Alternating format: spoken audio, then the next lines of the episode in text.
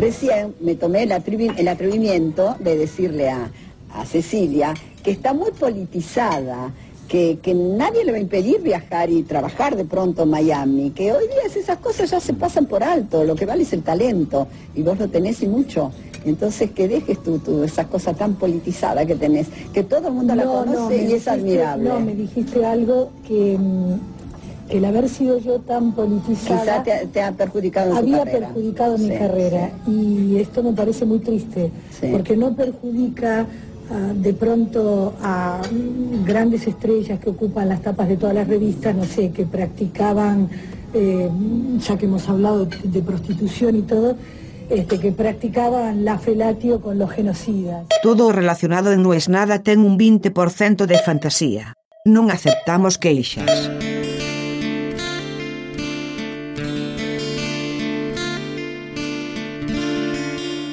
Cosas son para compartirlas. Esto se trata de eso, no se trata de mostrar. No es un niño andando en bicicleta sin manos, diciendo, mirá, mirá qué bien que ando. Todo este experimento de todos los días de semana, hace 160 días, sentarme a grabar algo,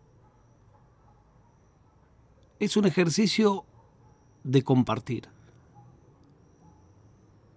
de sacar presión, es una válvula. Y de repente un poco me impresiona que, como tantas cosas en la vida, la motivación que me empujó a esto, cuando todos creemos que terminaba, vuelve a empezar. Y se comparte todo. A veces hasta me pregunto si está bien algunas cosas que cuento.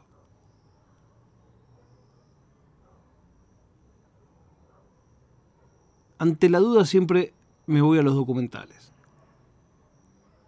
Y hoy pensaba hablar de un documental, pero dudaba entre eso y algo que me está dando vuelta en la cabeza hace mucho tiempo y decidí que esa duda en realidad tiene una razón de ser. Están conectados. No lo imaginé, pero basta de rodeos. Esta es una carta que le escribo a un amigo mío y que nunca se la escribí y que nunca se la mandé.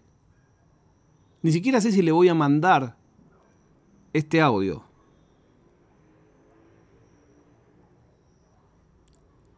Querido amigo, no te merecen. Vos tenés que elegir con quién te peleas. No podés pelearte con cualquier pavo. Vos, yo y un montón de gente sabemos quién sos. Sabemos tu capacidad, sabemos de tu honestidad. Vos no podés rifar tu tiempo peleando con tarados.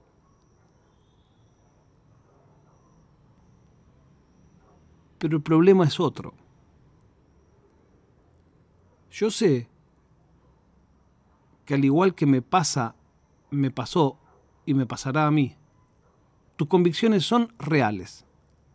No tengo ninguna duda de eso. Cuando te observo a la distancia, pienso un poco eso de que la experiencia es un peine que te dan cuando estás pelado. Y me gustaría que no pases por lo mismo que pasé yo. El camino del compromiso y el camino de poner en palabras lo que uno piensa, te sale de las tripas, no es pensado. A mí durante mucho tiempo había un montón de temas que creía que no me importaban. Soy un hijo de los 90. Y cuando eso me empezó a importar, había un momento que sentí que tenía como una marea, como que había un cauce de un río que me salía de adentro y me decía, no importa dónde estás, no importa con quién tratás, no importa de qué trabajás, no importa que te perjudique. Vos tenés que decir eso que pensás, vos tenés que decir eso que sentís.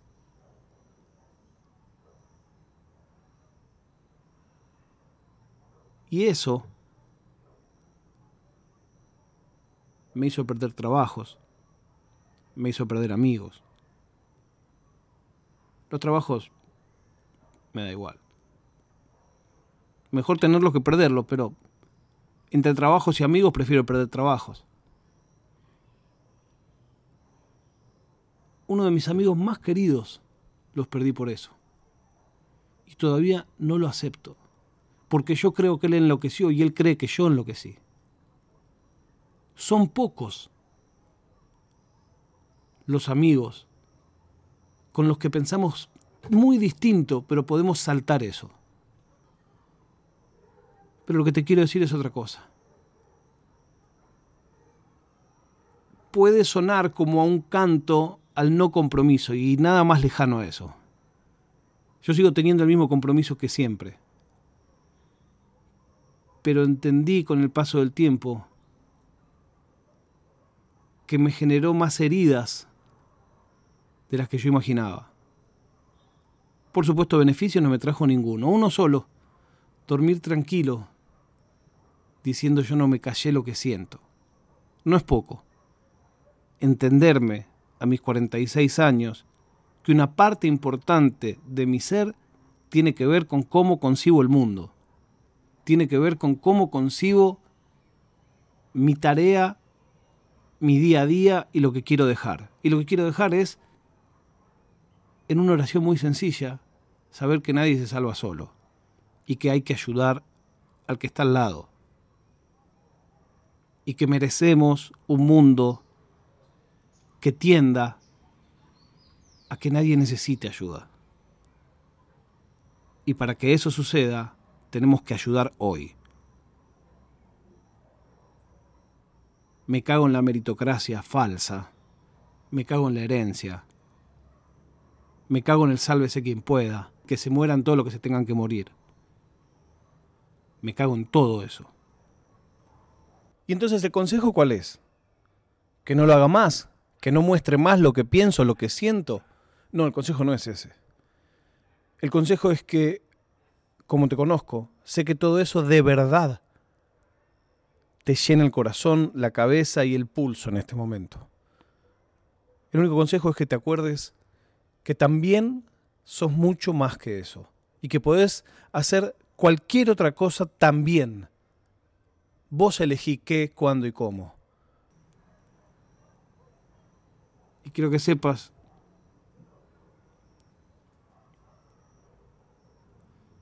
que lo único que te vas a quedar toda esa parte del viaje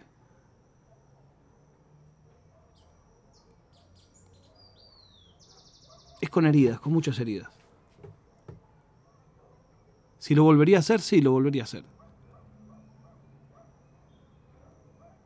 Pero es mi deber moral decirte que elijas las batallas y que sepas que estás jugando con dados que solo sacan 7 y 11.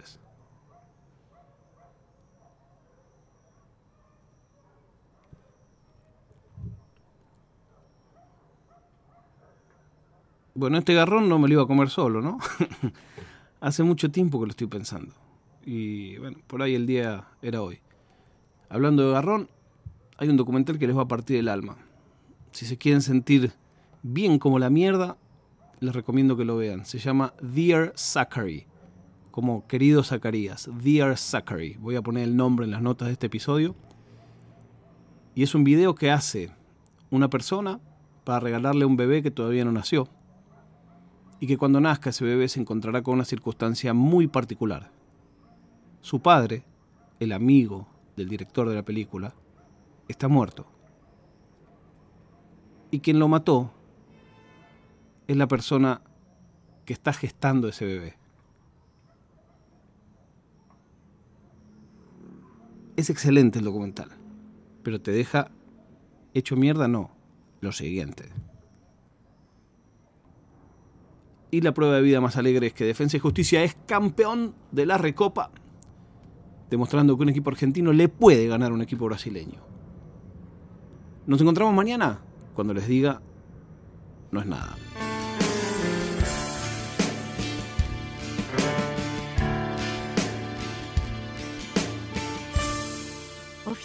ードパドカスツ。